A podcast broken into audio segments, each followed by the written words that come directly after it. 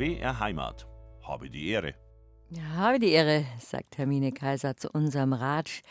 Der geht heute, er gilt heute als Verbeugung vor einem großen bayerischen Schauspieler. Es geht um Jörg Hube, der hätte gestern seinen 80. Geburtstag gefeiert. Und im Ratsch mit Eva Demmelhuber, der Kollegin, die mit ihm gearbeitet hat, die über ihn ein faszinierendes Buch geschrieben hat, die großartige O-Töne ausgesucht hat aus unserem Archiv und aus Fernseh- und Hörfunkproduktionen, die Jörg Hube gemacht hat. Mit ihr ratsche ich heute zwei Stunden und erinnere an diesen einzigartigen Schauspieler. Unser Ratsch heute über Jörg Hube. Nach der nächsten Musik werden wir seiner gedenken.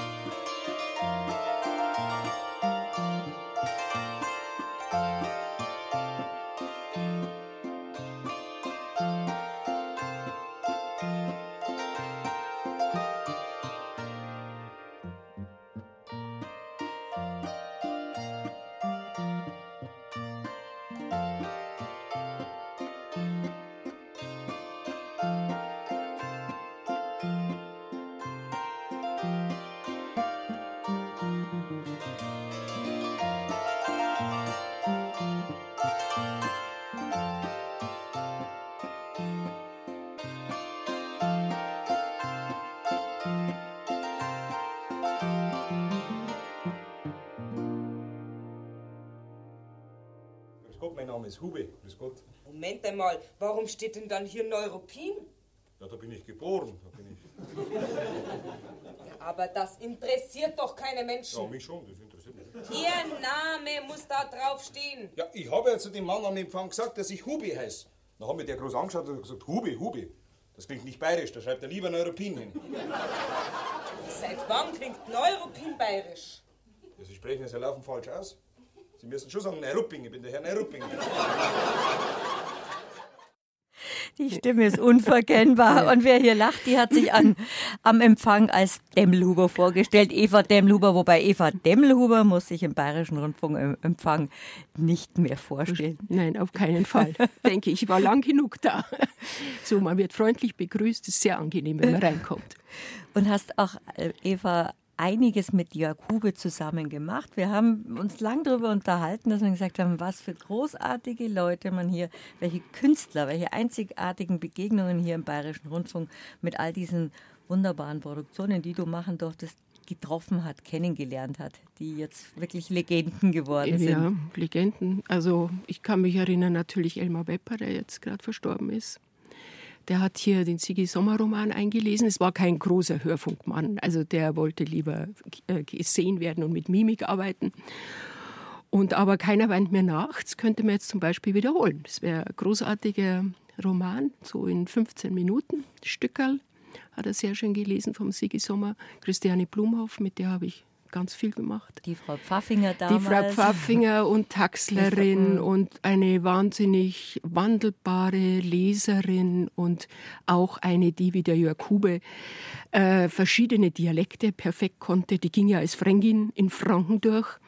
Also, ähm, und der Jörg Hube übrigens auch, weil seine Mutter stammt daher, aus dem Fränkischen, aus Nürnberg. Und ja, und die sind jetzt weg, da fehlt schon was und der Jörg besonders.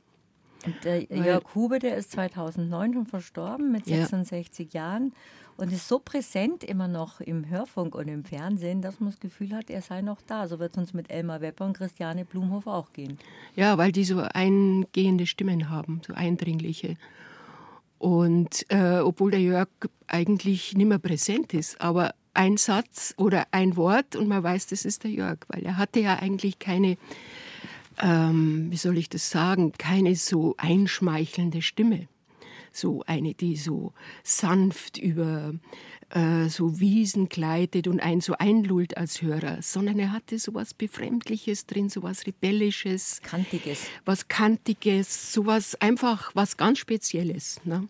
Das ist das Tolle dran. Und man hat ihn selbst bei dieser kleinen Einführung jetzt sofort erkannt. Er hat eine unverwechselbare Stimme, was eben die Künstler, über die du gerade gesprochen hast, ohnehin haben. Das sind so die ja. Stimmen, die auch den Bayerischen Rundfunk ausgemacht haben und immer noch ausmachen.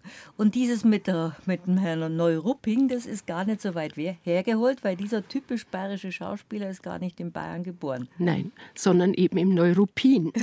und er war ja ein... Ähm, sage ich jetzt mal, Kriegskind. Ähm, seine Mutter war Schauspielerin zunächst, sein Vater auch. Und sie kam ans Fronttheater und da haben sich die kennengelernt und dabei entstand äh, der Jörg. Und dann sind sie 43 äh, zurück nach Berlin, da war die Wohnung ausgebombt und so kam er dann mit ein paar Monaten nach München. Und ja, und da wurde, wurde er sozialisiert mit allen positiven und negativen Seiten, die die Stadt und das Land so bietet. Und bajuvarisiert. Weil man, man sagt ja, ja, wirklich, er ist der typische bayerische Schauspieler, eben mit dieser, mit dieser Stimme, mit dieser unverwechselbaren ja. Stimme. Obwohl er schon immer darauf ähm, äh, Wert gelegt hat, und das weiß ich von seiner Frau, seiner ersten, der Elisabeth Vandal, die wir gerade gehört haben, da in dem äh, ersten äh, Herz-Kasperl-Programm, Altstadtfunk hieß das, 1975. Und ähm, die hat immer aufpassen müssen, dass er das richtige A verwendet, weil die Bayern haben ja verschiedene A's, also A, A. Und ähm, da war er manchmal ein bisschen unsicher, weil er natürlich seine Mutter war Nürnbergerin und die haben ein ganz anderes A oh. als ein Oberbayer. Ne? Und deswegen hat die immer aufpassen müssen, stimmt das auch bei mir? Der, wenn eine Lesung war mit einem Graftext oder so, immer, stimmt das A, stimmt das A?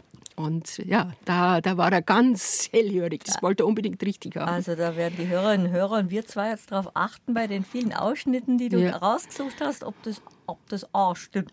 Ob Ab das A stimmt. Das, wir könnten ja die Lesung nehmen vom Graf, seine allererste Lesung. Äh, haben wir die da? Wir sind Gefangene. Ja, das könnte man machen. Aber ich wollte noch schnell was sagen, weil er vorher gesagt hat, Hube.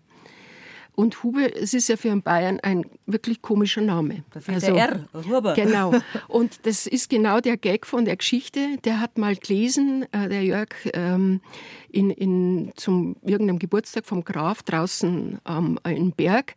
Und da waren dann so die eingefleischten Bayern drin halt und so. Und da haben sie sich, der hat vorher schon, ja, wenn der, der Bürgermeister, glaube ich, war, so der, der Landrat, wenn der Jörg Hube, der wäre, ah, der Jörg Hube, sage ich schon, Entschuldigung, der Oskar Maria Graf, der wäre ja in der CSU mittlerweile und der Jörg hinten hat getobt, dem hat er dann die Lesung immer Arschloch rausgeschrieben, Vollidiot. Und das hat er vorne ja nicht mitgekriegt. Jedenfalls haben sie sich dann, hatte der den so auf den Kicker und der Jörg Hube war ja bekannt dafür, dass wenn im Publikum was passiert ist, darum sind ja seine Programme oft drei bis vier Stunden gegangen, dann hat der auf den, ist der losgegangen, hat improvisiert und den immer wieder reingehackt.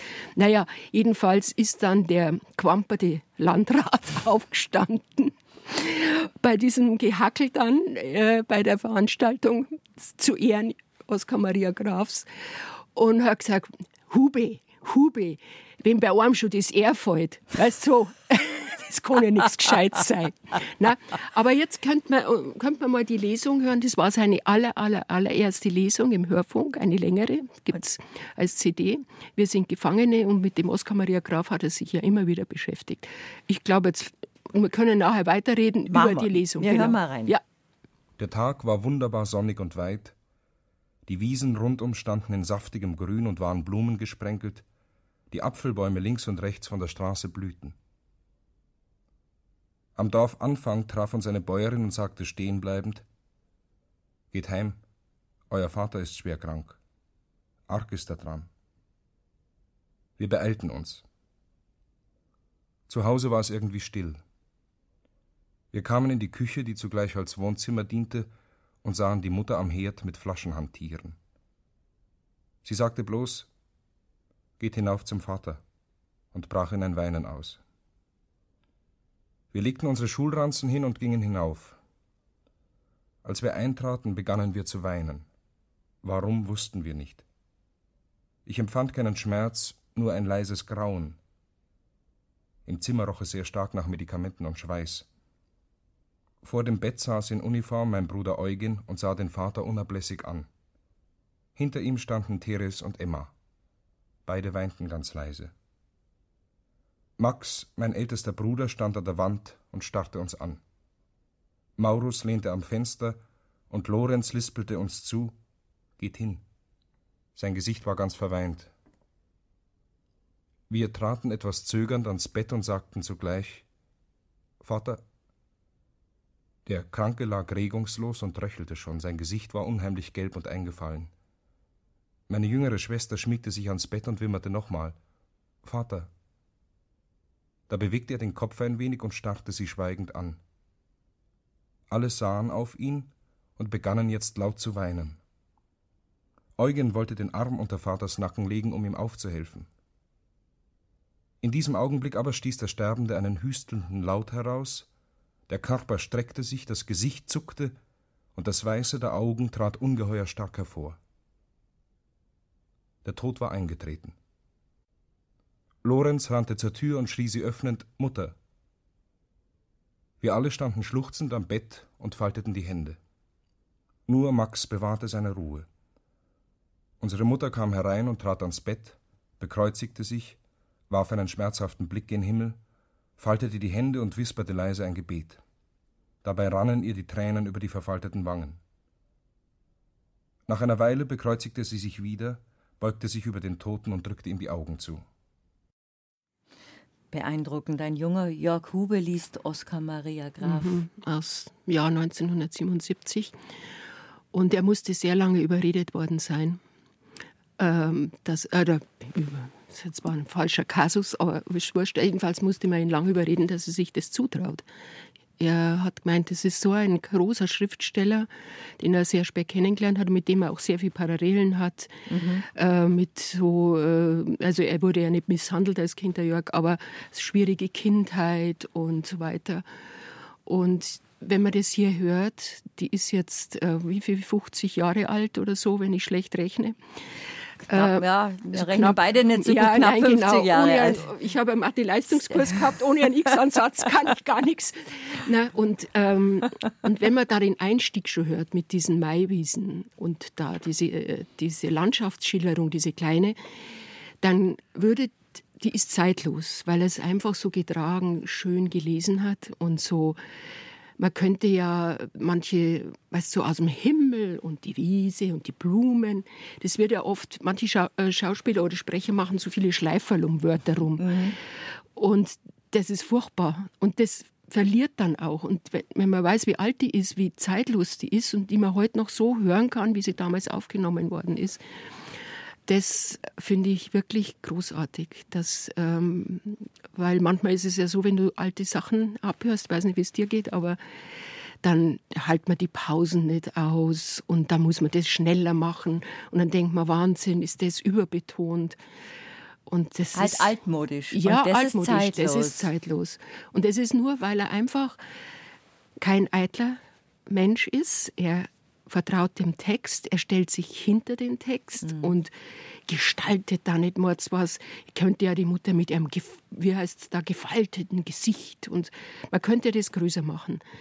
Und das Geheimnis beim Hörfunk ist ja alles klein. Man erzählt es einem Ohr, das Mikrofon ist ein Ohr und nicht eine Bühne mit, mit 500 Leuten davor. Ne? Das ist der Unterschied im Radiosprechen. Das ist eine eigene Kunst. Und deswegen glaube ich, er hatte Respekt davor. Er war wahnsinnig vorbereitet.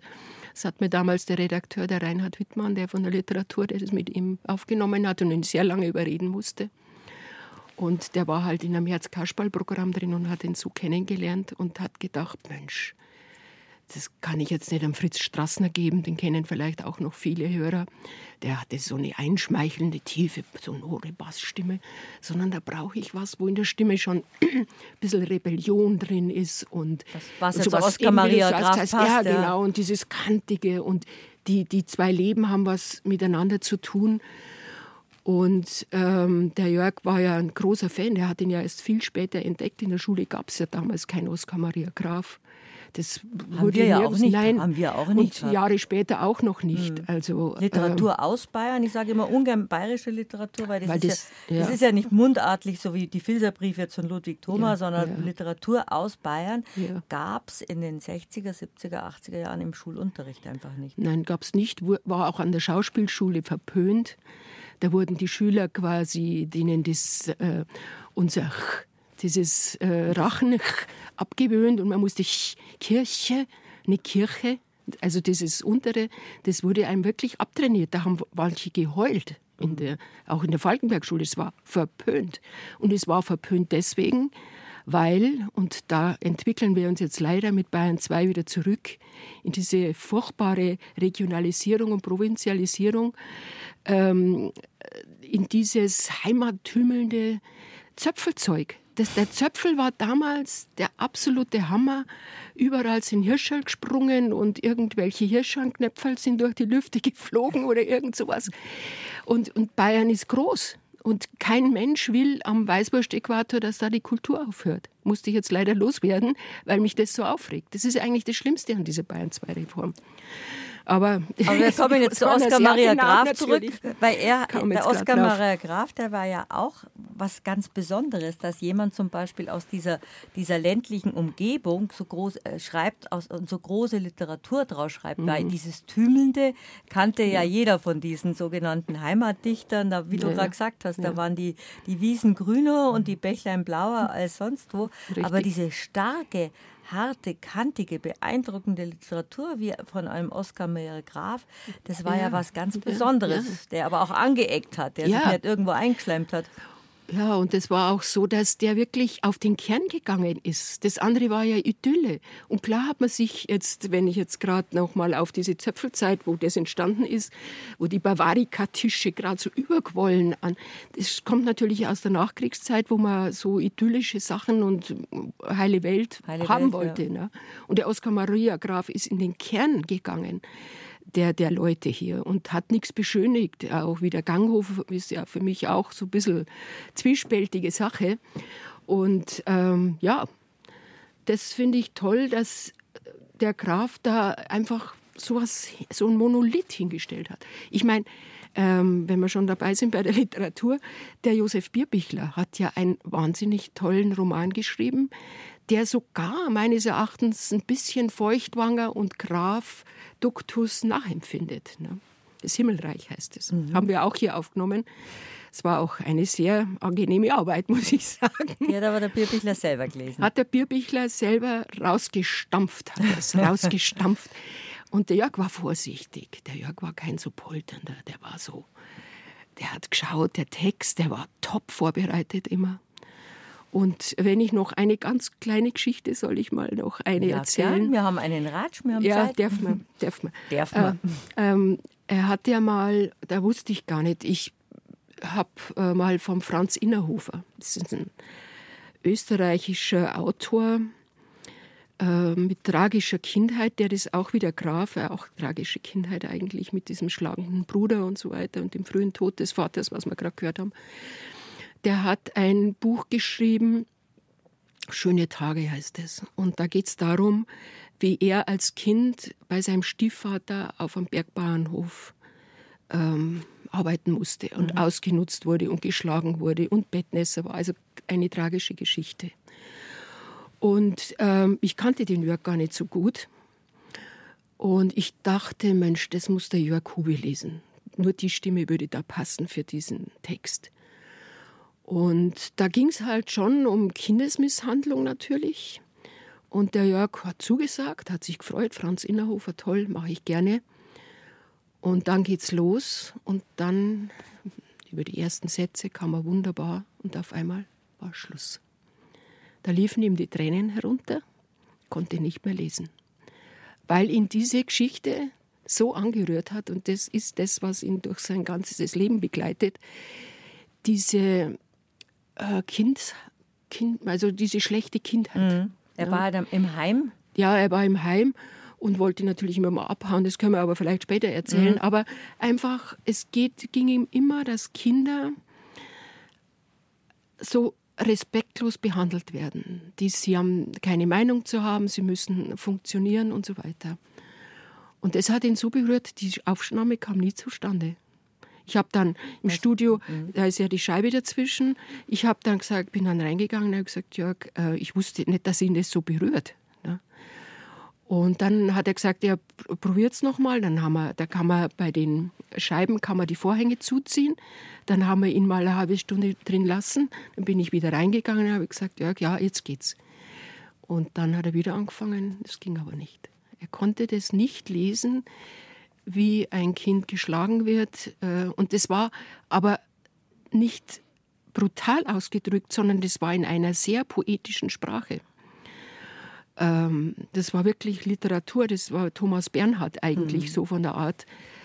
Und ja, und dann ähm, ist er dann verstört gegangen und dann haben wir mal telefoniert und dann habe ich erst um seine Sachen erfahren und um das, dass ihm das so wichtig war. Und das zieht sich durch sein ganzes Werk, so seine Texte.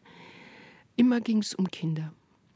Über seine Biografie, die du ja auch verfasst hast, unterhalten wir uns gleich. Eva Demmelhuber ist bei mir zu Gast und wir sprechen über Jörg Hube, der gestern seinen 80. Geburtstag gehabt hätte. Ein großer Schauspieler, ein großer bayerischer Schauspieler und ein großer Schauspieler aus Bayern. Eva Demmelhuber bei mir zu Gast, die viele, viele, viele, viele Produktionen hier im Hause gemacht hat und vieles, vieles, vieles gemacht hat. Alles. Na, alles nicht, aber einiges. Kannst du dich noch erinnern, wann du Jörg Hube zum ersten Mal begegnet bist? Weil du bist ja immer ganz nah an den Künstlern, weil du auch viel Regie gemacht hast. Ja, also ich muss ganz ehrlich sagen, ich kann mich da nicht mehr erinnern. Der war einfach da. Der Jörg war plötzlich da. Und ich glaube, ähm, dass ich sein Fraunhofer das zweite oder dritte Herz-Kasperl-Programm gesehen habe. Also ich kam ja erst da war ich ja, also 75 kam sein erstes Herz-Kasperl-Programm, wo wir vorher den Ausschnitt gehört haben, raus. Da war ich ja noch in der Schule, weil ich mhm. habe ja wiederholt, weil in Latein. Weil es dir so gut gefallen hat. Weil es mir so gut gefallen hat und die Lehrer gemeint haben, doppelt genäht hält besser. und naja, jedenfalls kam ich erst viel später in die Schule und ich glaube, ich habe ihn beim zweiten Herz-Kasperl-Programm gesehen. Beim dritten, aber makaber. Und das ähm, war schon gewaltig, weil er einfach immer ausuferte auch. Er hat den Leuten zugemutet ohne Ende und sich auch. Und er hat ja immer sein Leben und seine Traumata und das war und das, was um ihn passiert ist, das war immer im Programm. Und deswegen wollte ich auch bei, bei der Biografie nichts über ihn schreiben, sondern ihn selber sprechen lassen. Mhm. Ich habe wahnsinnig viele Texte halt drinnen von aus seinen Herz-Kasperl-Programmen, die er geschrieben hat. Diese Programme kennt natürlich jetzt nicht, nicht jeder. Ich war auch nie drin in den frühen mhm. Herz-Kasperl-Geschichten, da war ich auch noch Schülerin. Das ist manchmal dann eigentlich auch beängstigend, wenn er dann so gepoltert hat. Ähm, ja, ja, es wurde mal, da wurde schon totenstill auch, weil er einfach ähm, ja so aus, der hat ja eine wahnsinnige Wut gehabt. Der hat sich hier so aufgeregt über alles in der Welt. Über die äh, Ungerechtigkeiten. Er war engagiert im, in München mit, gegen diese ganzen Luxussanierungen, äh, hat gegen Umweltsünden gekämpft und so weiter und hat alles, was, was mit Geld zu tun hatte, auch dieses äh, die Verschwendungssucht. Und ähm, gibt es so eine Erzählung, dass der Hans Mayer, der war mal Kultusminister bei uns, äh, lange Zeit, und äh, der war bei ihm im Programm und er saß in der ersten Reihe. Und der Jörg Hube, das war ja eben äh, mit der Elisabeth Pfannel zusammen, das war ja so eine Mischung aus Kabarett und, und Theater. Und auch noch ähm, eine Abarbeitung seiner Traumata. Das war ja auch noch immer mit dabei. Und da saß der in der ersten Reihe und der Jörg entdeckt ihn und es war damals so, dass der ähm, Hans Mayer in den Schulbüchern verboten hat, dass da Sexualkunde drin vorkommt. Und da hat sich der Jörg so aufgeregt und dann sieht er den ne, und geht dahin und er hatte so ein Pritschen, so eine Kasperlklatsche und ist da hingegangen und hat ihm auf den und, ja, und hat da auf den eingeschimpft und immer draufdroschen. Und hinter der Bühne haben die schon Angst gehabt.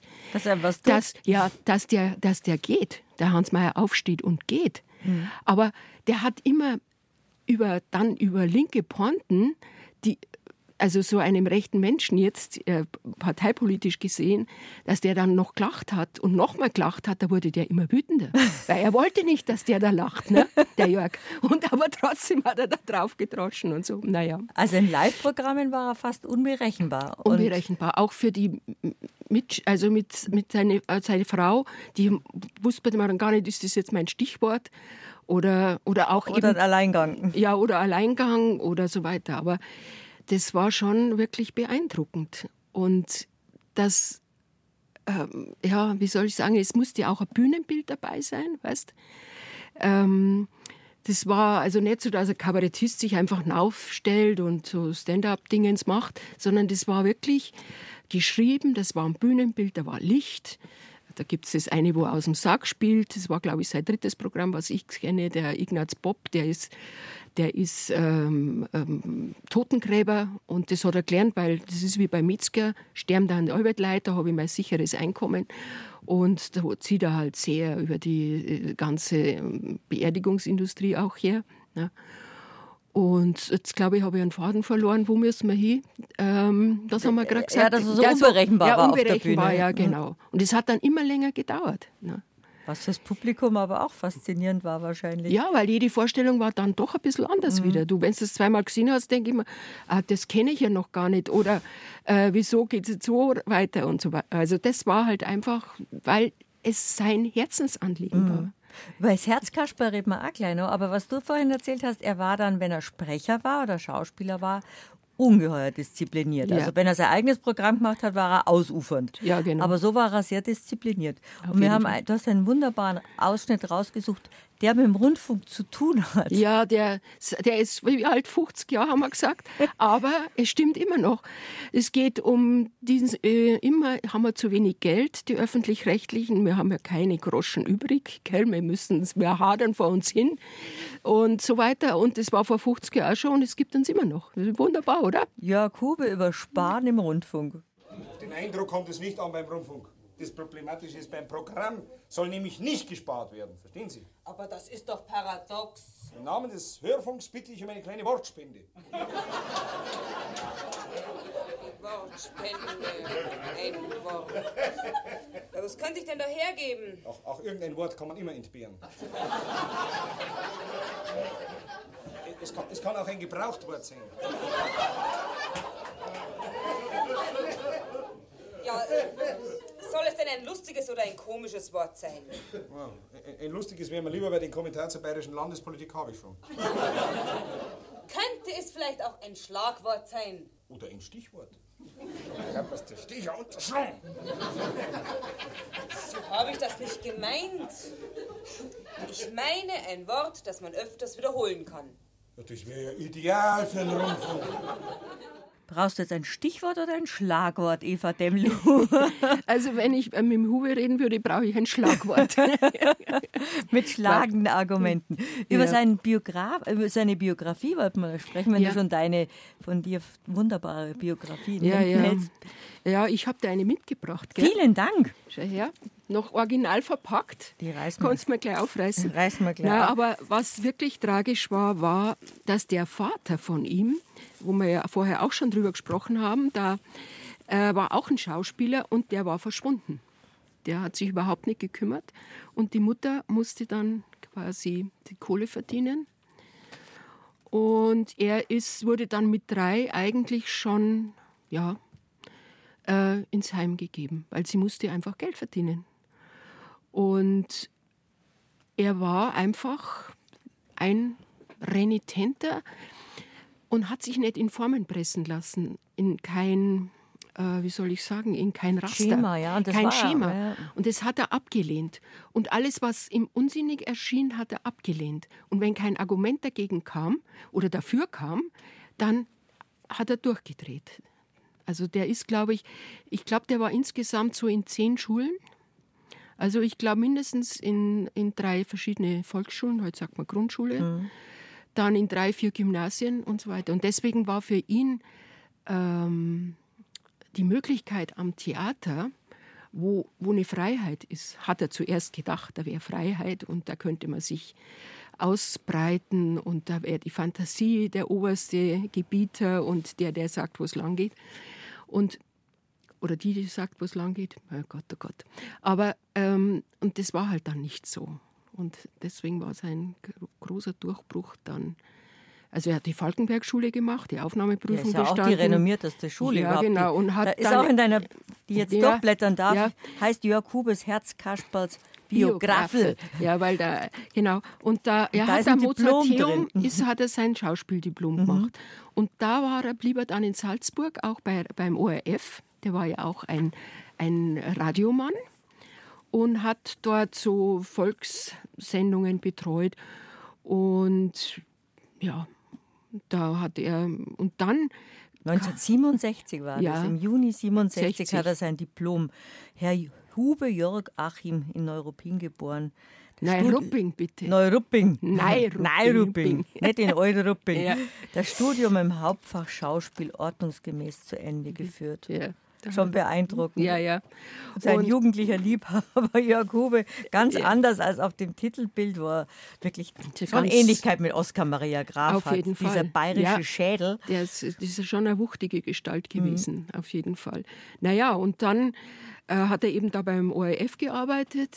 Da hat er auch den äh, Werner äh, Schneider kennengelernt, der ihn dann immer nachgemacht hat, weil da hat er dann schon einmal so einen Trachtenanzug angehabt in Salzburg, der Herr Und einen. Hut. Und einen Hut, genau. Und ist dann also durch die Stadt gegangen. Ähm, aber das, glaube ich, war ihm dann auch bald zu eng. Und dann hat er halt erste Engagements angenommen. Aber ich glaube, sein Durchbruch war einfach sein eigenes Programm, weil an der, äh, an der Schauspielschule war er war also jetzt können wir noch mal kurz rüberspringen gleich er war ja also Falkenberg Schule als Schüler Mhm. und er hat es dann in den Anfang der 90er Jahre Geleitet. geleitet. genau und er war wahnsinnig streng also sagen dir alle die bei ihm in der Klasse waren war unheimlich streng hat äh, ganz genau Buch geführt äh, bei der Biografie konnte ich ja den Nachlass anschauen. Der stand bei seiner Frau in zig Kisten. Das waren Wände im, in einem Stadel in, Fras, in Frasdorf draußen. Und ähm, da habe ich dann das durchgeschaut halt und da findest du dann Zettel schlampig gearbeitet. Äh, war gestern wieder aus, also bei Schauspielschülern, ich sage jetzt keine Namen dazu, faul, faul, faul, Ausrufezeichen. Und so, also der war da schon ähm, extrem streng, weil er wusste, wenn man das Handwerk nicht kann, geht man als Schauspieler unter.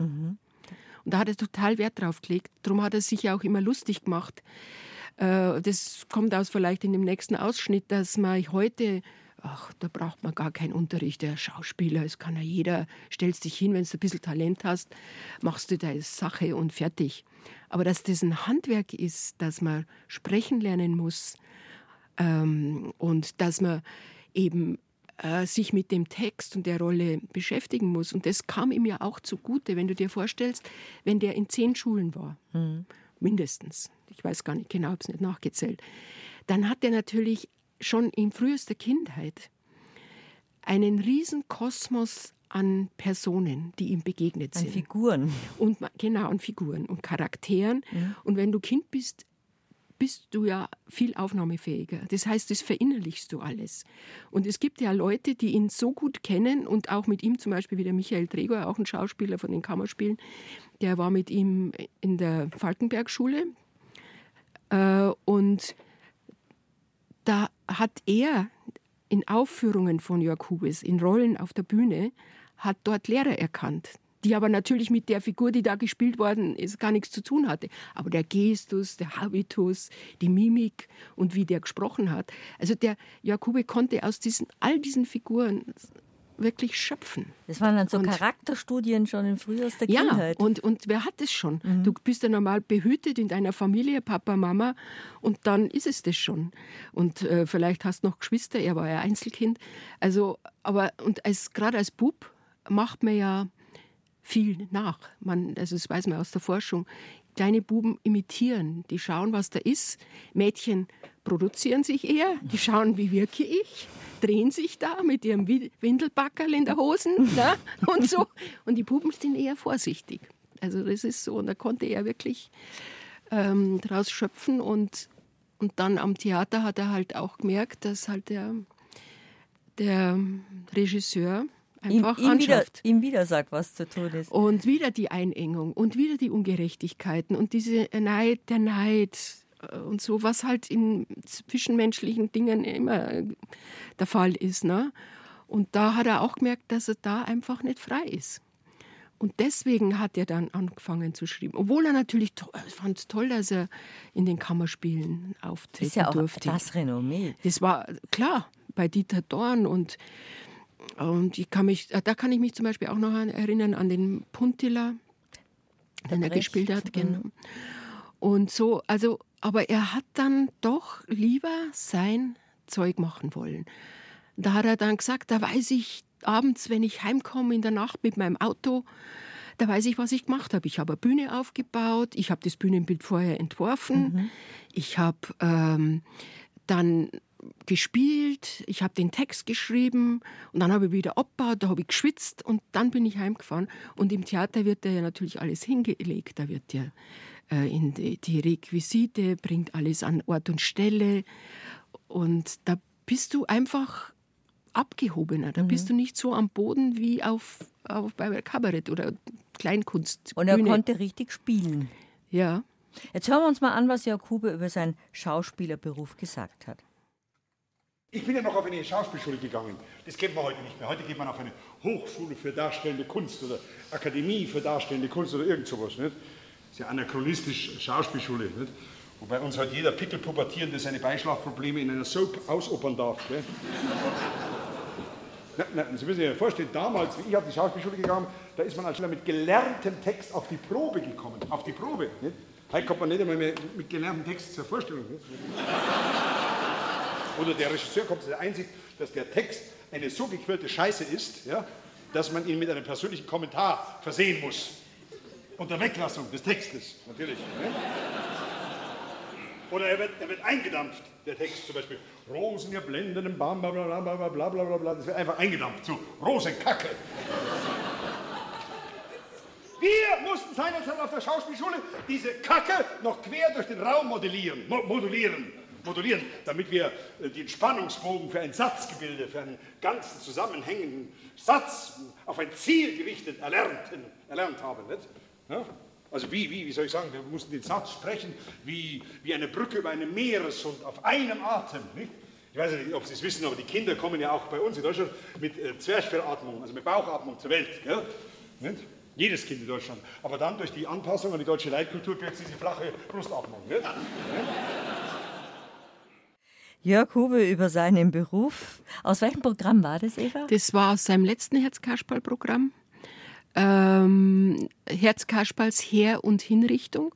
Und das hatte er im Cuvier-Theater. Als das ähm, 2010, das wurde renoviert und 2010 wurde es äh, eröffnet. Und da war er im durfte das eröffnen. Es war Idomeneo mit Mozart, die Oper war zuerst und dann hat er als Wortprogramm war der erste, der dort in, der renovier in dem renovierten Cuvier-Theater in dieser riesig tollen Pralinenschachtel, wo jedes, jeder Platz ein Samtkästchen ist, hat er das Programm extra geschrieben über Theater, Schauspielkunst und deswegen auch diese Abrechnung mit einer ähm, Theorie, dass halt mal alles so runtergeschlunzt werden kann. Ne?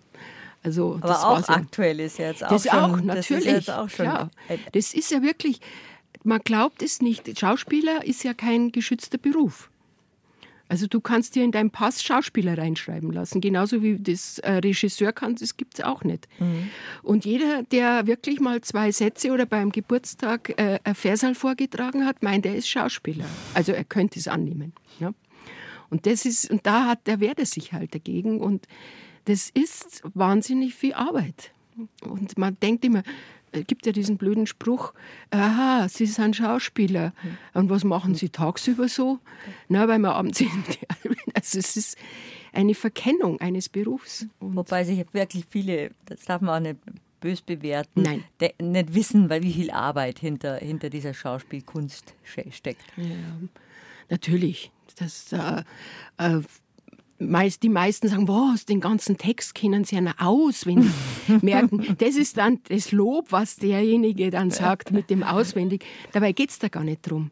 Ne? Über ein Herzkasperl haben wir jetzt schon ein paar Mal gesprochen. Überhaupt der allererste Ausschnitt, den wir gespielt haben, der war ja aus dem Herzkasperl. Ja, wir, das jetzt schon wieder, war ja auch ein Herzkasperl. War auch Herzkasperl. Ja. Sollen wir in der nächsten Stunde noch ausführlich über Herzkasperl reden ja. oder sollen wir es jetzt noch machen? Oder mhm. reden wir jetzt noch mal drüber, dass der Jörg Hube schon angeeckt hat, wie du gerade erzählt hast. Ja. Dieses Polternde. Aber dieses Präzise, das war der hohe Anspruch, den er nicht nur an die Schauspielschüler hatte, sondern an sich selber. Er war ja sehr präzise, wie du erzählst. Ja, ganz genau. Also die Texte vorbereitet mit Einzeichnungen. Es gibt ja ganz... Das ist ja auch in einem Buch jetzt ja, zu sehen. Da, da sieht man nichts richtig Texte, aber ähm, das war wirklich immer akkurat gearbeitet und er hat, glaube ich, lieber was abgesagt als schnell zwischen zwei Terminen runtergerotzt, sage ich jetzt mhm. mal so. Also es, das war, das war toll. Aber wo er auch angeeckt ist, äh, ist natürlich mit Intendanzen, ist ganz klar.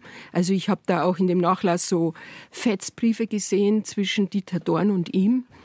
Ähm, und Die haben sich dann richtig Briefe geschrieben, das war noch vor ja, E-Mail-Zeiten. Ja, das war richtig gefetzt, da ging es schon zur Sache. Und er konnte ja ganz tolle Briefe schreiben. Ähm, er hat sich ja auch immer mit der Stadt München und mit der Obrigkeit angelegt, über äh, wenn Kurden abgeschoben worden ist. Darum fehlt er so, weil er so ein Kabarettist, Schauspieler, Autor war, der für was gestanden mhm. ist. Und seine ja. Prominenz und seine Stimme genutzt hat. hat. Genau. Ja. Und klar, auch in hat auch wieder mit Oskar Maria Graf, gemeinsam. Ja, genau. Und, und, zum Beispiel auch, der hatte in Heidhausen, haben die gewohnt. Und da wurde ja dann auch Luxus saniert oder so. Ne? Da hat der sich aufgelehnt und da gab es einen Verein. Ich meine, die Arbeit haben schon die anderen gemacht, sage ich jetzt mal. Aber er hat sich dann mit seinem Können vorne hingestellt und hat es verteidigt. Mhm. Ne? Und auch gegen die äh, Tiefgaragen ein, äh, unter dem Landtag weißt, Maximilianeum oben, da hat er ja gewettert, da hat er ja Briefe hingeschrieben an Gronawitter und so. Ähm, und da hat er dann, da habe ich jetzt gerade, weil ich einen vorher aufgeschlagen habe, da hat er dann äh, unten immer hingeschrieben, PS, ich bitte Sie und Ihre verehrten Verwaltungsbeamten untertänigst, mir vom Eingang meines Schreibens keine Mitteilung machen zu wollen. weil es ist ja immer, wir bestätigen Ihnen das, den Eingang Ihres Schreibens und dann kommt irgendwie so ein allgemeines Blabla. Die äußern sich ja nie. Das ist ja überall das Gleiche. Aber er muss eine Mordswut in sich gehabt haben. Ja, die, die Wut. Das war einfach dieses, der hat unterschieden zwischen Gerechtigkeit und Recht. Und das mhm. sind ja zwei komplett verschiedene Dinge. Die Rechtsprechung und die Gerechtigkeit. Und da ist es ihm immer drum gegangen. Auch, er kam ja auch aus so äh, in prekären Verhältnissen, kann man gar nicht sagen, aber auf sehr ärmlichen auf jeden Fall. Ne? Und deswegen hat ihn das immer so beschäftigt, weil seine Mutter hat geschuftet und hat nicht genug gehabt. Und das ist die Ungerechtigkeit, was ihn einfach so aufgeregt hat. Und wenn dann die Geldheinis Heidhausen aufgekauft haben und der Schörkuber irgendwie seine Immobilien und Grundstücke da verscherbelt hat und Mieter rausgeklagt wurden, da in der Kirchenstraße und überall, da kann ich mich noch erinnern, ähm, da hat er sich immer vorne hingestellt und hat sein Status oder seine Bekan Bekanntheitsgrad oder wie nennt man das? Prominenz. Seine Prominenz das, einfach dem zur Verfügung gestellt. Und das finde ich toll. Und solche Leute gibt es nicht mehr. Die machen nur noch, da geht es um die nächste Pointe. Also ich kenne niemand, der nachgewachsen wäre, der so mit einer Wut und einer eindeutigen Einstellung was verteidigt. Das, da geht es um was. Ne? Und trotzdem hast du noch einen O-Ton für uns, dass er sich eigentlich immer fremd gefühlt hat in Bayern, obwohl ja, er eigentlich deswegen. so ein, ein Paradebayer eigentlich ja, sein sollte. Das, ja, aber das war er nie. Wollen wir uns also, den Otto noch schnell anhören? Ja, mach mal. Geht der noch? Ja. Der geht noch. Ich darf der Menschheit zurückgeben, was ich von ihr als Kind bekommen habe. Angst, Hass, Neid, Wut, Verzweiflung, Trauer. ja, von wegen Zärtlichkeit, Liebe, Geborgenheit. Meine Damen und Herren, wenn ich das bekommen hätte, dann müsste ich nicht auf diesen Brettern hier rumtoben, die nicht die Welt bedeuten, sondern nur das, was Sie an Bildern schon im Kopf haben. Ne? Eigentlich muss ich sagen, äh, fühle ich mich immer als ein Außenseiter und als ein Fremder.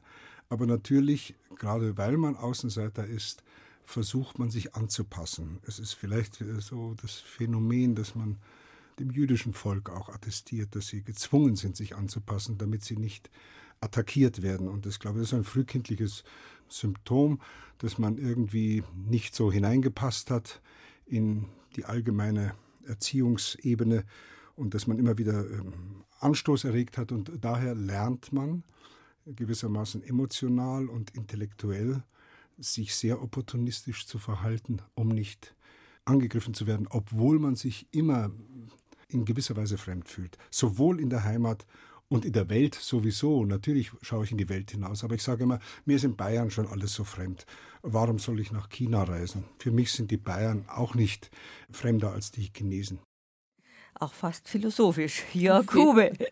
Über diesen großartigen, einzigartigen Schauspieler, bayerischen Schauspieler dürfen wir ihn schon bezeichnen, unterhalte ich mich mit Eva Demmelhuber weiter in der zweiten Stunde von unserem Ratsch in Habe die Ehre.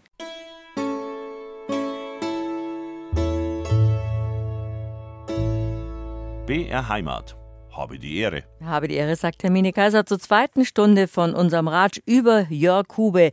Herzkasperls Biograffel, ein Künstlerleben. So heißt das Buch von Eva Demmelhuber, meiner hoch zu verehrenden Kollegin, die viel mit Jakube zusammengearbeitet hat. Jakube als Schauspieler ist er nicht nur mit der Familiensaga Löwengrube weit über Bayern einem großen Publikum hinaus bekannt geworden.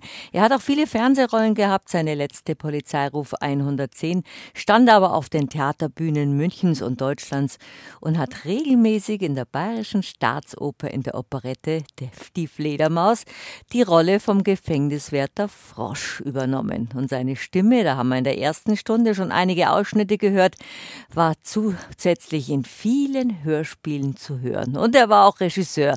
Über Jörg Hube, der gestern 80 Jahre alt geworden ist, sprechen wir gleich weiter. Eva Demmelhuber ist bei mir zu Gast. Während der letzten Musik haben Eva Demmelhuber und ich darüber nachgedacht, wo wir ihn überhaupt in Filmrollen gesehen ja, haben, den wunderbaren Jörg Hube. Ich habe gesagt, die haben bei der Hausmeisterin als Tankstellenbesitzerin ja, und Ich habe gesagt, dass ich als Tankstellenbesitzer bei Monaco Franzi gesehen habe, wo die Gisela Schneeberger alias Elli, Äh, irgendwas wollte, weil da wo die Zeiten so schlecht werden und sie können sich nichts mehr leisten irgendwie, die mussten doch dann, die Kubitschek musste doch dann irgendwie oder ist das jetzt wieder eine andere Nein, das ist die Ernie Singal, wo man sagt, macht's nur weiter so. Ja, aber das Müssen wir jetzt ja, nicht mehr sparen. Bei Kir Royal ist doch das. Na, echt? Das war ist die, bei die, Monaco, Franzi. Die Kubitschek war ja Spatzel.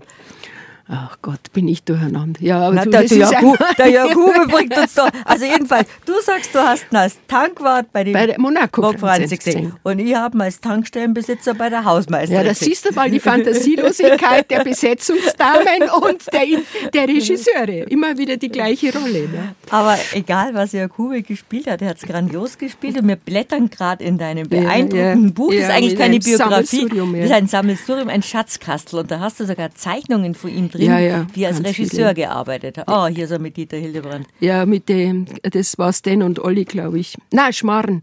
Das war nicht Stan und Olli. Stan und Olli hat er mit dem Äh, da haben sie auch so Pappnasen auf. Das hat er mit dem, äh, den kennt man wahrscheinlich gar nicht, Philipp Ab im Kampftheater gemacht. Das Hat war er- großartig. Philipp Ab hat er Ja, viel gemacht. ganz viel. Jetzt ja. hast du ja Zeichnungen von ihm als Regisseur noch. Genau. Und dadurch, dass er eben in, im Theater halt abhängig war von so vielen, hat er eben sein Herzkasperl äh, entworfen und äh, sich ausgedacht. Und dann hat er eben auch seine Bühnenbilder selber gemacht, wo ich vorher schon gesagt habe, mit äh, wo er den Totengräber äh, spielt oder den, der, da sitzt er die ganze Zeit im Sarg. Das hat er sich so gebastelt, da kann er was vorschieben, hochmachen, der kommt schon mal raus, aber er kommt aus dem Sarg. Und, ähm, und dann, was auch ganz beeindruckend war, das war im zweiten Herzkasperl-Programm, äh, das hieß Salto Mortale. Und da ist er extra zum Zirkus gegangen und hat ähm, Seiltanz gelernt. Also, wie nennt man das? Auf dem Seil gehen halt, jonglieren. Oder wie nennt man das? das heißt, ja, da Seiltanz gibt es einen schon, englischen Ausdruck, aber ich glaube, das ist Seiltanz, wir, So so was wir noch so Ja, kennen. genau. Seiltänzer. Ja, genau. Und das, da wollte er in dem kleinen Fraunhofer Theater, also für den, der es nicht kennt, das ist ja winzig, da gehen vielleicht 150 Leute rein, ein langer, langer Schlauch, sehr tief, in München in einem Altbau, in einem Hinterhof. Ähm, und da hat er dann äh, als Bild, das war ein wahnsinniger Aufwand, musst du dir mal vorstellen, hat er erst einmal das Seiltanz gelernt und dann hat er dieses Seil in dem Theater ähm, Gespannt. schräg gespannt, diagonal durch. Und der Seiltänzer muss ja zur anderen Seite. Das ist dann sein Erfolgserlebnis, wenn er das geschafft hat. Und er wollte aber zeigen, dass Erfolg eigentlich nichts Tolles ist. Und in dem Theater war es so, je weiter er dem gegenüberliegenden Punkt näher gekommen ist, desto mehr musste er sich buckeln, weil er der Decke nachkam. Und das war das Bild, dass Erfolg eigentlich nichts bringt. Ne? Das war, und da hat er einen Riesenaufwand betrieben. Und hier, das habe ich auch in diesen Kisten in Fraßdorf gefunden.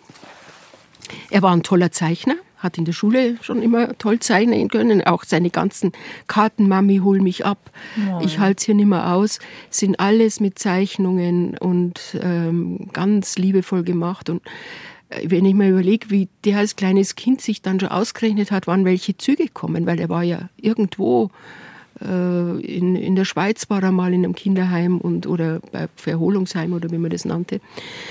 Und hat dann immer so kleine Zeichnungen eben dazu gemacht. Das sind total rührend, das sind auch ganz viele da drinnen in dem Bircherl. Da sieht man es zum Beispiel hier, eine Kutsche, wo er dann schießende Kaues drauf macht.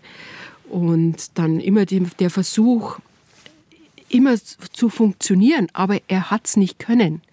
Und auch das sieht man schon an seiner Handschrift als Kind, so akkurat und dann bricht ihm wieder zehn Buchstaben aus und dann bemüht er sich wieder, also auf der Linie zu schreiben und so Er weiter. hat in kein Raster gepasst. Nein, das hat sich durch sein Leben gezogen. Das wirklich war. Und deswegen eckte er immer an, weil er einfach so sein wollte, wie er wollte. Und das wurde in der Gesellschaft, wird das nicht gutiert. Und dieses Bühnenbild das ist eine Toilette.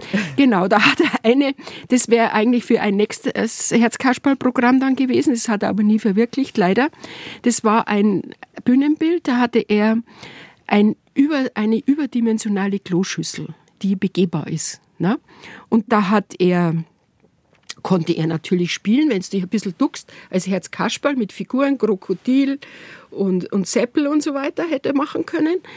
Dann hätten sich die, die Kloschüssel verjüngt sich ja und darunter hätte Asylanten hätten Platz gefunden, die da ein bisschen geschützt sind.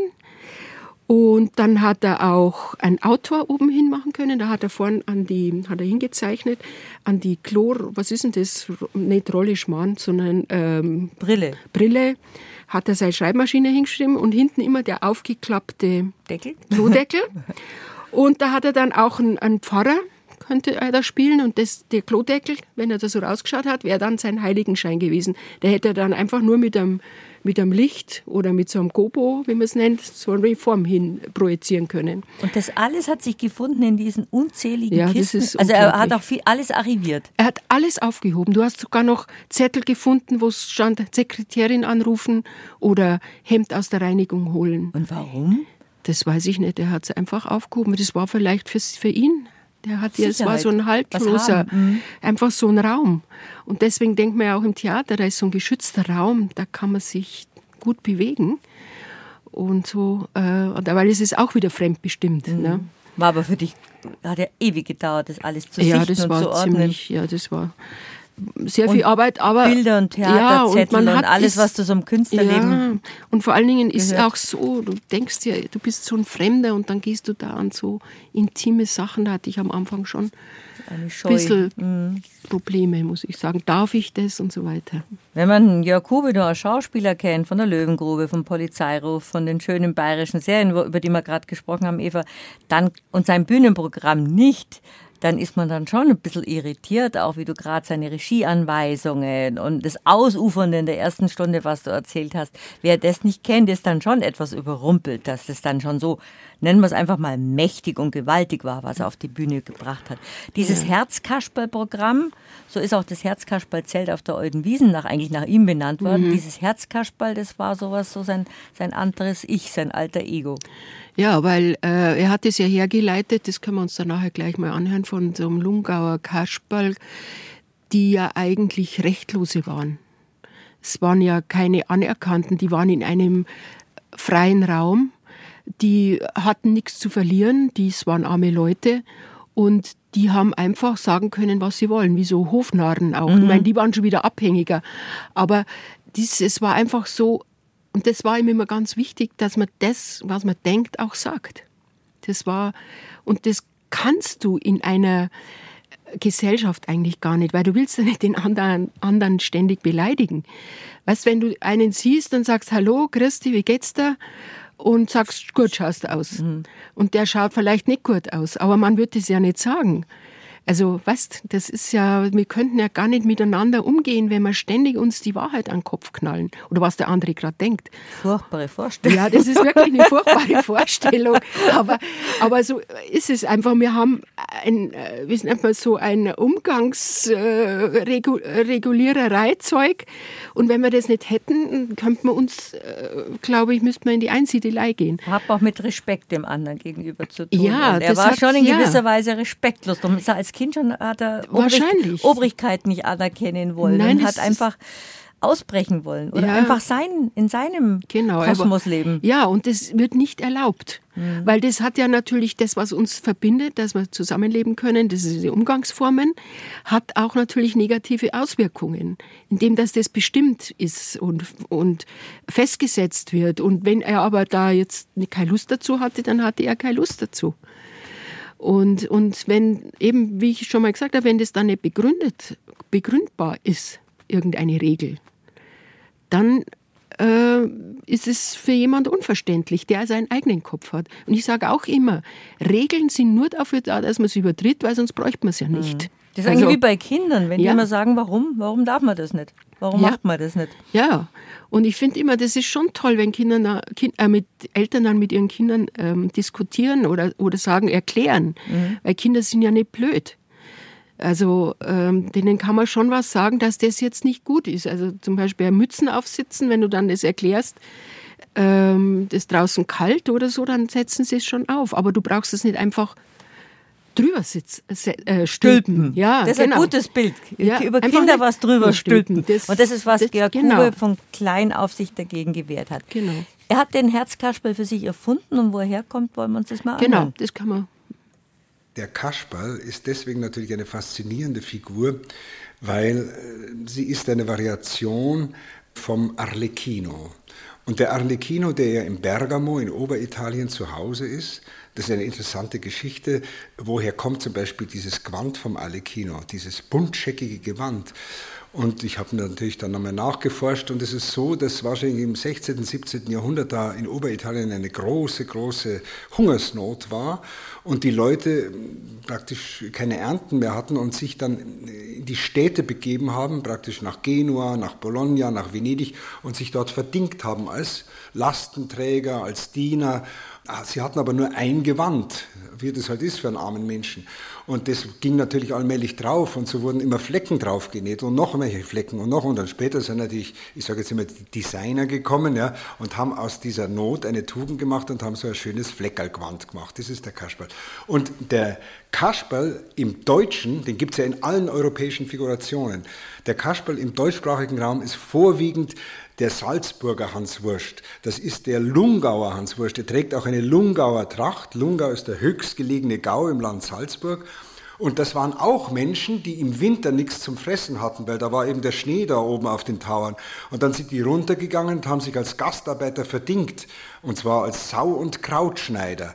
Da gibt es so ein Liedl, das heißt, mein Vater, der Sauschneider, schickt mir brav Geld. Er sagt halt, kleines Bürbel, raus aus in die Welt. Also, das heißt, er muss raus und muss sich verdingen. Und jetzt ist das meine Interpretation. Die haben einen anderen Dialekt gesprochen im Lungau. Und wo die waren, im Innviertel oder unten im Chiemgau oder wo auch immer, im Flachgau, sie sind natürlich verlacht worden wegen ihres Dialekts. Das kennt man als Bayer, wenn man in Hamburg in ein Büro kommt und sagt Grüß Gott, dann sagen die gleich, ja, äh, grüßen Sie ihn schön, wenn Sie ihn sehen. Oder so irgendwas. Also da ist man schon der Depp, bevor man überhaupt einen Satz formuliert hat. Und das haben diese Leute aber gemerkt, dass über sie gelacht wird und haben das professionalisiert, sind auf die Bühnen gesprungen und sind dann bis nach Wien gereist, haben die italienischen Schauspieler verdrängt und sind dann die großen Kasperl geworden. In der Folge Stranitzky, Bernardon, das geht bis zu Otti Schenk und bis zu Josef Meinrad drauf. Nicht? Das ist diese Generation, das ist diese Tradition.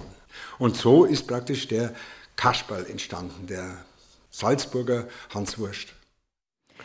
Und das, diesen Kasperl, interessant, die Definition von einem Kasperl. Man denkt ja wirklich nur so ans, ans Marionettentheater und ans Puppentheater, ja. dass da Hurra, Hurra, der Kasperl, der ist da gerufen wird. Aber was das für eine interessante Geschichte ja. hat, das hat ja dann Jakube auch für sich verinnerlicht. Auf jeden Fall. Und diese Freiheit des Sagens, also es sagen dürfens, das, was der Kasperl darf. Also mhm. er darf sagen, was er mag. Und, und in der Figur kannst du natürlich, du kannst da auch einen Deppen spielen, natürlich. Aber äh, hat er halt extrem ähm, viel reingestopft an dem, was ihn interessiert hat und was ihn beschäftigt hat. Wie kam es zum Herzkasperl? Das ist ja dann wieder positiv belegt. Das ist positiv belegt, das weiß ich jetzt auch so genau nicht, aber weil er aus dem Herzen spricht wahrscheinlich. Mhm. Ähm, so sehe ich das er sagt, was er denkt. Und, und, das kann auch manchmal brutal sein. Also ja. wir, du hast jetzt einen Programmausschnitt ausgesucht aus dem Herzkasperl-Programm genau. von Jörg Hube. Wo, es wieder um Kinder geht. Ja, also wir, wir wollen jetzt da nicht warnen, wir wollen aber schon sagen, Nein. da geht es ziemlich zur Sache, aber das ist ja, ja dem Programm auch so vorgekommen. Da ja. stockt einem teilweise der Atem. So war es auch. Es war oft totenstill. Äh, und man denkt ja immer, ähm, der Dr. Schreber, der die Schrebergärten erfunden hätte, wäre ein positiver äh, Mensch gewesen. Er hat kind, den, den, Kindern und der Menschheit was geschenkt, indem er halt in den Großstädten diese Schrebergärten anlegen hat lassen. Aber er war auch ein, wie sagt man, fast Quäler, ein mhm. Kinderquäler. Und so auf Erziehung und mit Strafe. Aber der Jakobi kann das viel schöner sagen als ich. Spielen wir mal den Ausschnitt. Ja, der ist schon sehr äh, ja, gut. Geht einem, geht einem nah, aber geht einem nah, so, aber es ist einfach typisch für Jörg Huwe und sein Herzkasperlprogramm, Herzkasperlprogramm und darum hören wir uns das jetzt an. Also dieser berühmte Dr. Schreber, der hat zum Beispiel einen wichtigen, ich kann ja nur einen Teil rausnehmen von diesen Erziehungsvorschriften. Der schreibt, die Gewohnheit des absoluten Gehorsams ist die Vorbedingung der Selbstbestimmbarkeit des freien Willens. Also nochmal, die Gewohnheit des absoluten Gehorsams ist die Vorbedingung der Selbstbestimmbarkeit des freien Willens.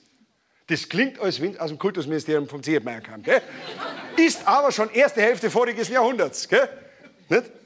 Jetzt werden Sie sagen, ja, wie geht denn das? Wie, wie, kann man so einen absoluten Gehorsam beim Kind herstellen? Der Dr. Schreber, also der Arzt, der Schreber-Gärtner Arzt, nicht? Und der berühmte Arzt und Volkspädagoge, der sagt, das muss man schon ganz früh einleiten, den absoluten Gehorsam. Er sagt, schon sechs Monate alte Kinder müssen absolut gehorsam sein. Meine Frau, können Sie sich vorstellen, dass ein sechs Monate altes Kind absolut gehorsam sein kann? Können Sie sich nicht vorstellen. Doch, das geht. Der Schreber erklärt, wie das geht. Wenn zum Beispiel ein Kleinstkind von sechs Monaten, wenn das grundlos schreit, dann helfen drohende Gebärden. Weißt du, mehr Kung-Fu-mäßig so. Nicht?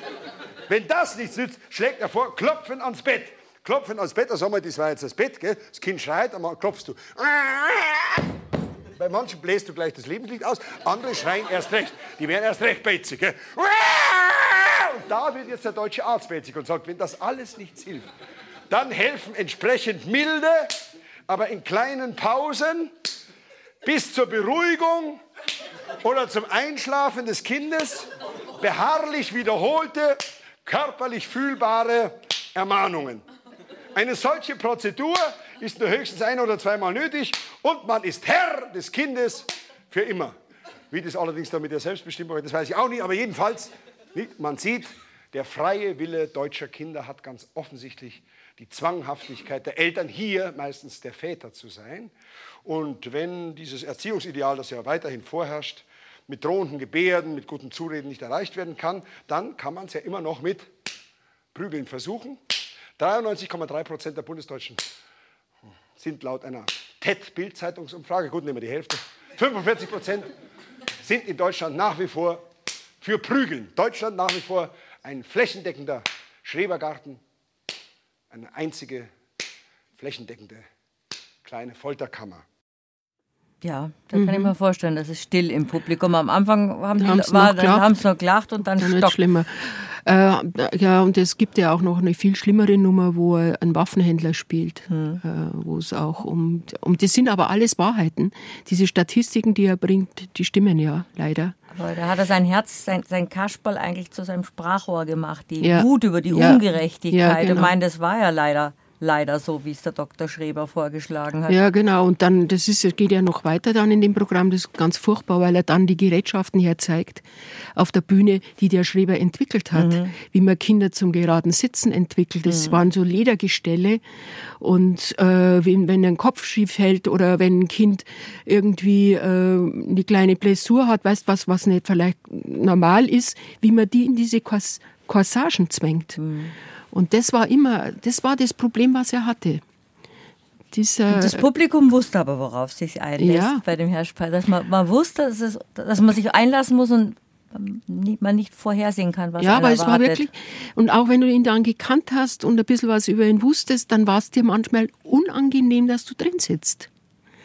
Und ich meine, man muss sich das mal vorstellen, ich meine, das erste Programm war ja über hat er seine Funkzeit vom ORF in mhm. Salzburg ausgewertet und hat dann, da, das war, da waren auch schon so Sachen drin, die, wo es dir wirklich nahe gegangen ist. Ne? Und, und das wurde dann später immer mehr. Es wurde, und, es, und es, die Programme wurden immer länger. Wenn du dir das vorstellst, die haben ja früher überhaupt keine Leute gehabt. Die, die sind ja mit ihrem Telefon, also der Jakube und seine Frau mit dem Telefon ins Bett gegangen äh, weil sie über jeden froh waren, der kam. Mhm. Und, und jeder Anruf, der eine Karte bestellen wollte. Und die haben teilweise auf der Bühne einen Schnaps ausgegeben, dass die drei Leute, die da waren, dass die sitzen bleiben. Das muss man sich mal vorstellen. Und die hatten ja am Anfang eine ganz furchtbare Kritik, äh, weil die, das lief in der Lach und Schieß. Und das wurde total verrissen. Das Programm war auch nicht fertig und der Jörg war total verzweifelt. Es gibt dann so Tagebuchaufzeichnungen, die auch in dem Bierhalter drin sind, äh, wo er dann äh, kann nicht schreiben und er kann das alles überhaupt nicht. So ein Selbstzweifler war mhm. er ja immer. Und auf einmal kommt es ins Fraunhofer Theater. Dasselbe Ding. Wir haben es natürlich ein bisschen umgeändert und auf einmal war das ausverkauft. Da sind die Leute bestochen worden, ähm, denn, äh, dass sie ja Karten kriegen. Ne? Die Leute sind, wenn. Doch Mundpropaganda oder wie kam das die kam Popularität? Die, da kam dann diese Kritik. Was glaub, weiß gar nicht mehr, wer die geschrieben hat. Ich glaube, vielleicht war es sogar unser Michael Kaiser von der ehemaligen Sonntagsbeilage. Jedenfalls wurde das das ging dann durch, weil es eben komplett was anderes war. Diese Mischung Theater, Kabarett, mhm. dann auch diese Dieses fast Wilde. wie eine Volksbeschimpfung. Mhm, ne? Mhm. Und, und dann war das der Hammer. Das, das lief, das war ausverkauft. Die haben 200 Mal ausverkauft gespielt. Und auch der Wirt da, der Peppi äh, vom Fraunhofer, Bachmeier. der Bachmeier, genau, der das Wiesenzelt, der, der betreibt, der wollte, dass sie in die größere Säle gehen, damit sie mal schnell eine Million machen. Na hat der Jörg gesagt, sag mal, spinnst du? Er wollte mit Geld nie was zu tun haben. Also das war ihm nicht wichtig, Geldeinnahme. Er hat es gebraucht und sein Zeug gemacht, aber er hätte sich nie so verkauft wie andere Schauspieler, die sich ihr Konterfei weißt, in der Bank kleben lassen oder, oder einer hat mal äh, für Möbelfirma äh, Reklame gemacht. Das hätte der nie gemacht. Ich glaube, der wäre eher irgend, hätte irgendwas Fremdes gemacht, als sowas anzunehmen. Und so geht es auch in seinem nächsten Lied. Äh, da geht es auch wieder um Geld eigentlich. Das war ihm nie wichtig. Es ging immer um eine Einstellung, um eine Haltung zum Leben. Und das konnte in der Figur des Kasperls halt total gut rausbringen. Ne? Wir hören Jörg Hube.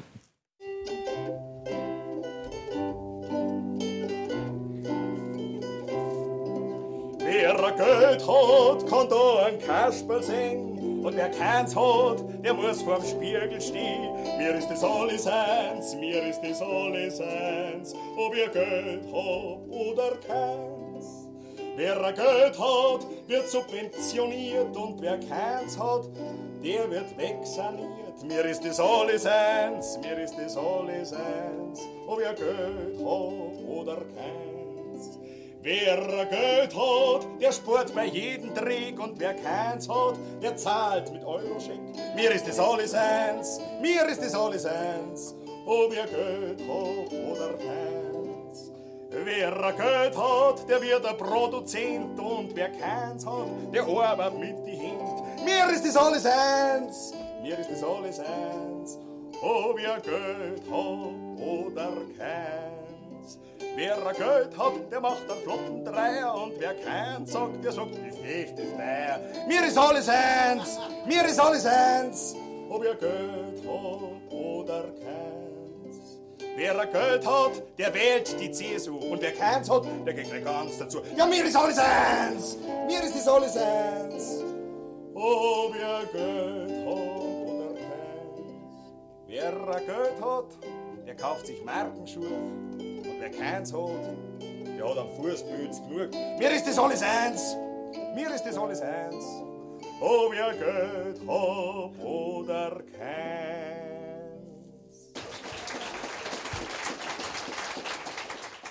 Applaus war für Jörg Hube. Eine unheimliche Bühnenpräsenz hat er gehabt. Mir ist am bekanntesten und am liebsten auf der Bühne habe ich ihn ja nie erlebt, Eva Demmelhuber, und ich weiß auch nicht, wie es einen Hörerinnen und Hörern geht. Ich verehre ihn immer noch für diese Rolle in einer Serie des Bayerischen Rundfunks, die ich mir einmal im Jahr anschauen muss, weil sie so schön ist die Hörerinnen und Hörer wissen es jetzt auch, was ich meine, die Löwengrube. Mhm. Und ich mhm. glaube, das war sein größter Erfolg, den Jörg Hube je hatte. Ja, das war, er sagte immer, es war ein Geschenk. Mhm. Und er hat sich ja immer zurückgenommen, er hat da nie seine schauspielerischen Fähigkeiten nach vorne gestellt, er hat immer gesagt, das Buch war toll. Von äh, Willy, Purucker. von Willy Purucker war toll, der Regisseur war toll ähm, und das ganze Team war toll. Und das war da hat alles gestimmt. Ich meine, der Willy Purucker hat so tolle Bücher geschrieben, da hat kein Schauspieler sich mal ein Wort äh, umgedreht, dass es besser sprechen kann, weil es keine, weil was geschrieben ist und nichts gesprochen ist. Ne? Ähm, das war beim Purucker nicht notwendig. Und es ist ja auch so lustig, weil da finde ich wieder, weil deswegen arbeiten wir beim Hörfunk, Gemini, und nicht woanders. Ähm, zum Beispiel, die Löwengrube war ja zuerst im Hörfunk. Die Grandhaus, die Grandhaus und, ihre Zeit. und ihre Zeit. Auch mit Elmar Wepper habe ich gestern ja, genau, gesehen. Ja, genau, so ist es. Äh, kleinere Rollen hatten die. Und das Fernsehen wollte das nicht. Der Purucker hat es ja zuerst fürs Fernsehen geschrieben. Und dann hat er das abgegeben und das Fernsehen, nee, es interessiert doch keinen, die Nachkriegszeit, wer will das und so. Äh, das heißt, es ist ja von vor, also vor Hitler geht's ja schon los. Aber ähm, er hat dann, dann war bei uns, hatten wir einen ganz tollen Abteilungsleiter hier im Haus und der hat dann gesagt, du, da mach das doch bei uns. Der Helmut Kirchhammer war das, mhm. war, hat auch Thomas Gottschalk entdeckt, ja, zum Beispiel. Und äh, ja, und so kamen die Grandhaus in ihre Zeit und da war aber der Jörg nicht dabei. Sondern das war die Rolle, die der Jörg dann gespielt hat, war, hat der Karl Obermeier gespielt. Und der Karl Obermeier ist ja dann gestorben. Und als die Fernsehserie losging, haben sie, konnten sie ja diese Rolle nicht mehr besetzen mit dem Karl. Und dann haben sie überlegt, wer macht es? Und der Purucker war dann äh, irgendwie, ja, vielleicht der Jörg. Und dann hatte er aber Angst, dass er diese, äh, wie soll ich sagen, so einen kleinbürgerlichen, mhm. eine Figur äh, parodiert. Weil er war ja schon einer, der das, das Spießertum und so und äh, so immer auf der Bühne seziert hat. Und ähm, dann hat er sich mit ihm getroffen und dann hat der äh, Jörg hat gesagt, wieso, ich komme aus so einer Familie, aus so einer kleinbürgerlichen. Und ja, und dann, so kam das dann zustande. Da haben sie, es haben sie ihm vertraut, dass er die Figur eben so spielt, wie er es gespielt hat. Also nicht denunzierend. Und er war dann der Karl Grandauer. Angeblich Karl als Reminiszenz, als Verbeugung vor Karl Obermeier.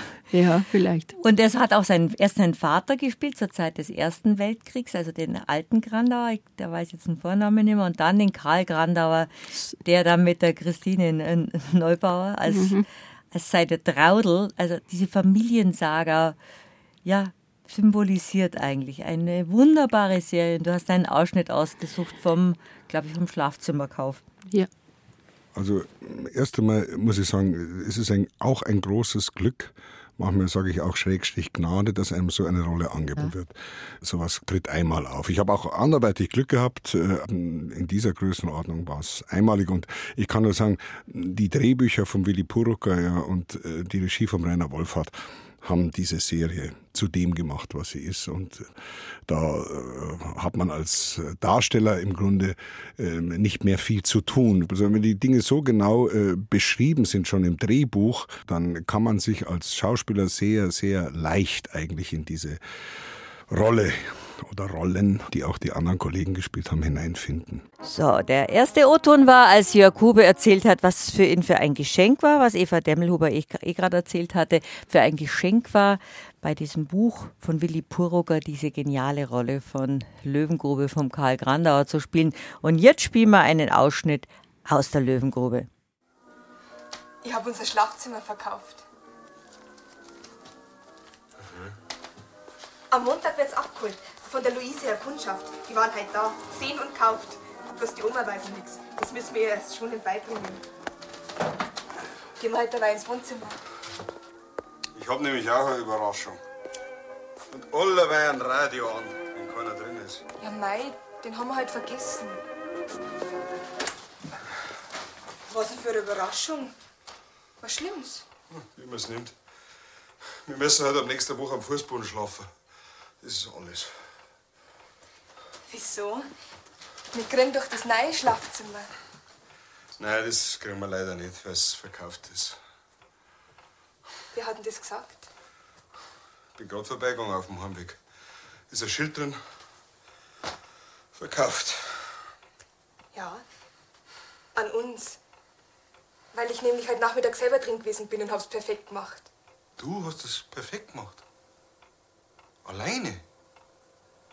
Mei, Karli, schau, ich bin sowieso in der Stadt gewesen. Und wir haben doch gesagt, wenn wir das Geld beisammen haben, dann kaufen wir es. Wir? Wir kaufen es. Nicht du gehst da alleine und kaufst es. Selbstherrlich. Das ist doch ein Kochtopf oder sowas. Du hättest es doch auch gekauft, oder? Ich habe es aber nicht gekauft, nicht? Hättest aber. Hätt, hätt, hätt. Ich wäre da um ein Haar in den Laden reingegangen. Von nichts eine Ahnung. Und wäre da gestanden wie so ein Kasperl. So, als ob bei uns daheim der Mann bloß so daneben herläuft oder so ein Pritz gemalt. Also, Karl... Ich meine, schließlich bringe ich das Geld her. Jetzt mal abgesehen von den 200 Mark für euer Schlafzimmer. Das ist so ein... Glaub, da weiß ich jetzt gar nicht mehr, was ich sagen soll. Da seid ihr ja, Kinder. Und der Karl ist auch schon da. Der ist auch schon da, ja, Oma. Der ist auch schon da. Lasst euch nicht stören. Ich war nur noch ein bisschen bei den Heinrichs drüben. Und die wunderbare Oma Franziska Stemmer. Stimmer. Gerd Anthoff hat mitgespielt. Michael Lerchenberg. Alle großen Schauspieler haben. Alexander Duda. Alexander Duda. Großartige Rolle. Ja, ja. Und es war schon beeindruckend, weil sie haben halt auch alles so unterspielt. Es ist so glaubhaft, nichts übertrieben keine Mimik zu viel, auch äh, von der Ausstattung. Also ich fand, da, da wie das du vorher schon alles, gesagt hast, ja, da ist einfach alles auf dem Punkt. Vorhang bis zum Küchen, bis zum Radio. Bis zum Radio, der da ausgeschaltet worden ist, weil so viel Strom kostet. Im Bollerwei ist der Radio. Ja, genau. Und ja, das, die Szene geht ja auch so an, dass er heimkommt und im Gang ist Licht und im Gang ist keiner. Oh, weiß Licht da. Ja, diese Sparsamkeit. Aber das ja, aber lag das ihm schon. War auch in der Zeit, auch wieder aktuell Strom sparen, war auch in der Zeit so und es war als ob man in dieser Familie wohnen würde. Man hat dazugehört. Dazu gab es noch die Kriminalfälle, die aktuellen, die aber auch ein Spiegelbild der politischen Situation mhm, waren. Ja, also, und die Nazikiste, diese Verlogenheit, dieses, das war ja auch ein großes Thema. Aber auch nicht so plakativ. Dann kommt halt ja. der Hitler-Heini auf einmal als Schulkamerad äh, vor vom, vom Sohn vom Grandauer. Das war nie so groß getrommelt. Und das könnte auch sein, was dem Jörg Hube an dieser feinen Rolle so gefallen hat. Mit Sicherheit. Also er hat es ja, wir haben ja vorher gerade gehört, als Geschenk gesehen und das war es auch für ihn. Mhm. Ähm, ich weiß gar nicht, weißt du, in welcher Zeit das lief, gedreht worden in die 80er Jahre, ich glaube 87 rum. Ja, ja, und da ist dann Jakube berühmt geworden. Da war er auf jeden Fall noch berühmter als vorher schon, sage ich jetzt mal. Und die andere Rolle, die ja auch ähm, ungewöhnlich war für ihn, das war in der Heimat. Also da muss man sagen, Reitz. wir sind hier auf BR Heimat, aber da gab es auch eine fast eine Saga von Edgar ja. Reitz über viele Jahre, Hunsrück, eine Hunsrück-Saga. Ja. Die, Heim, die, hat Heimat geheißen? Heimat, mhm. genau, das ist ewig. Die gibt es ja auch noch in Fortsetzung, ein Riesending. Und der ähm, Edgar Reitz war auch ähm, ja, in einem Herzkasperl-Programm natürlich, weil da waren ja alle, sogar ich. Und, ähm, und da hat er ihn gesehen und hat eben in diesem wütenden, gestandenen Mannsbild so eine Melancholie entdeckt. Sowas. Zu Recht. Ja, aber dann ist er eben danach hingegangen, Herr, Herr Huber, ich hätte, wollen wir uns mal treffen, ich hätte vielleicht so eine äh, Rolle so als jugendlichen Liebhaber auch, so ein Melancholiker, so ein ruhiger, starrer Typ. Und der Jörg hat äh, ganz wahrscheinlich eher so abwehrend geschaut, jedenfalls. Ja, Sie können sich das ja noch überlegen. Und er hat dann ähm, schon auch wieder Überredungskunst gebraucht, der Edgar Reitz. Und dann hat er es gemacht. Und das ist auch eine komplett untypische ähm, Jörg-Hube-Rolle. Die und aber dann auch so gefüllt und erfüllt ja, hat, genau, wie er die Figur, ich glaube in ja. Schauspielerkreisen sagt man es gar nicht, angelegt hat. Ja, und er hat, äh, er war da der Otto Wohlleben, der da ins, ich weiß jetzt den Ort nicht mehr, aber da am Hunsrück halt Straßen baut für den Hitler. Und, äh, dann gibt es eine Liaison, muss man ganz kurz sagen, mit äh, einer vom Dorf und deren Mann ist im Krieg. Und jedenfalls kommen die sich näher. Und er geht dann, wird, wird versetzt und die Frau ist schwanger und er erfährt es viel später. Und da gibt es dann die Szene, wo er zurückkommt in das Dorf und zum ersten Mal diesen seinen Sohn sieht. Mhm. Der ist da schon drei und da bei dem Drehen hat mir der Edgar Reitz erzählt, war plötzlich, der Jörg geht hin, die Kamera ist auf ihn, fast rüber zu dem Buben, es war totenstill. Und dem Jörg sind auch Tränen runtergelaufen da, der Szene. Echte. Mhm. Und das war, muss total beeindruckend gewesen sein. Und ähm, weil er halt auch eben genau immer wieder mit, diesem, mit dieser seiner Kindheit konfrontiert war, so ein Kind, das da ohne Vater sitzt. Und ja, das muss er so eindrucksvoll gespielt haben, dass er wirklich, das war die erste Aufnahme, war im Kasten. Das ist eigentlich normal nie der Fall mhm. beim Film. Und ähm, der war da nur, glaube ich, ich weiß gar nicht, in wie vielen Folgen das war, dieses äh, die Szenerie mit ihm, ich glaube in zwei. Aber das hat den Edgar Reitz so beeindruckt, er hat gesagt, wenn der nicht in Bayern geboren wäre und nicht das Bayerische gehabt hätte und der wäre irgendwo in den USA geboren, dann wäre er ein total bekannter Hollywood-Schauspieler geworden, hat er damals erzählt. Das glaube ich auch.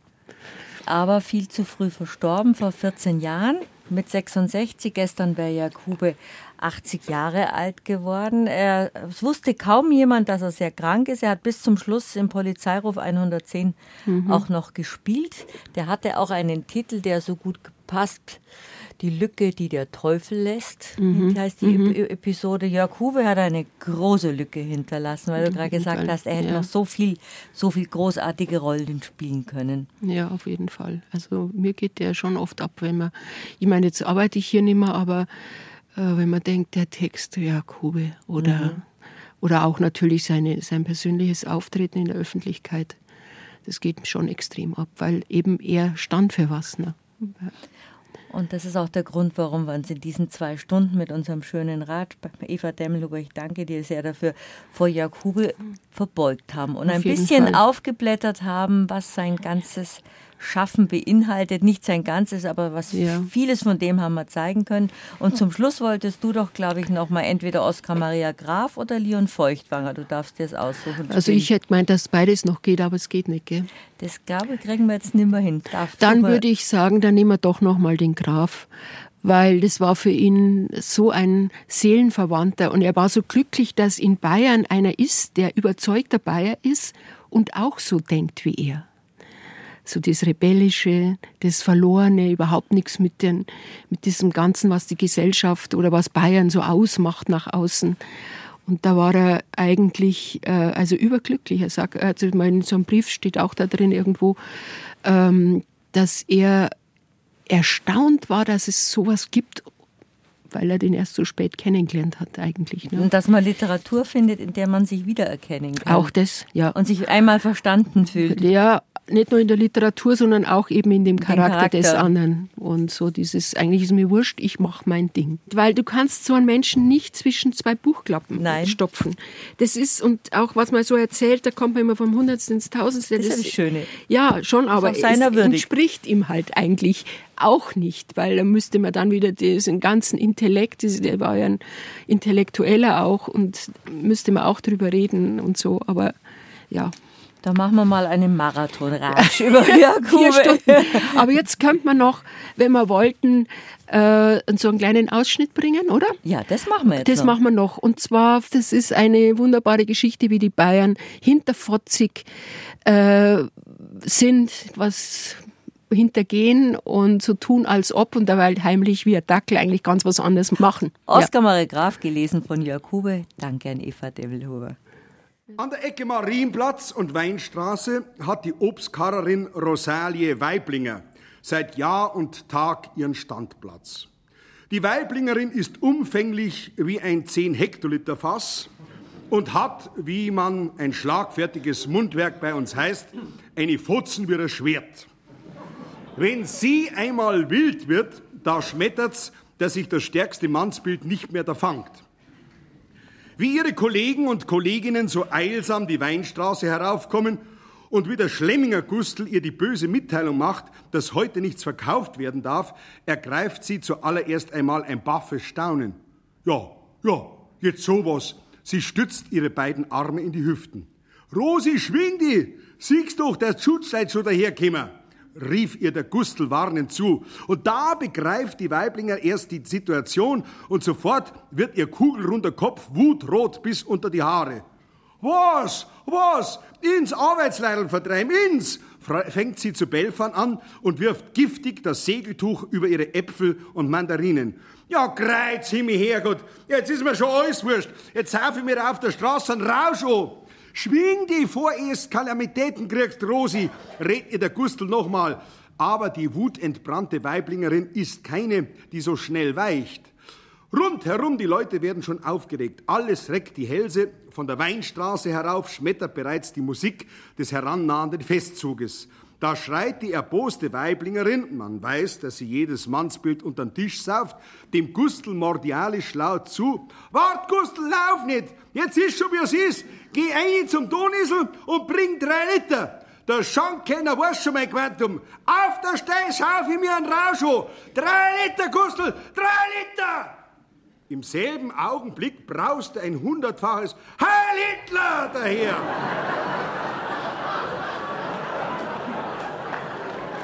Aber die Weiblingerin blieb unerschütterlich bei ihren drei Litern. Und wie insgeheim abgemacht, blieben die Karrer gestaut stehen und hoben ihre Arme. Drei Liter! Drei Liter! Münchner, echte Münchner sind dabei gestanden und haben unauffällig in sich hineingelacht. Freilich, die renitente Weiblingerin hat man festgenommen. Gott sei Dank, sie ist bloß auf der Polizei streng verwarnt worden. Hingegen seither hör nur genau hin und du kennst die Anti-Hitlerischen sofort. Seither kennt sich kein Nazi mehr aus und spitzt jedes Mal die Ohren aufs Äußerste.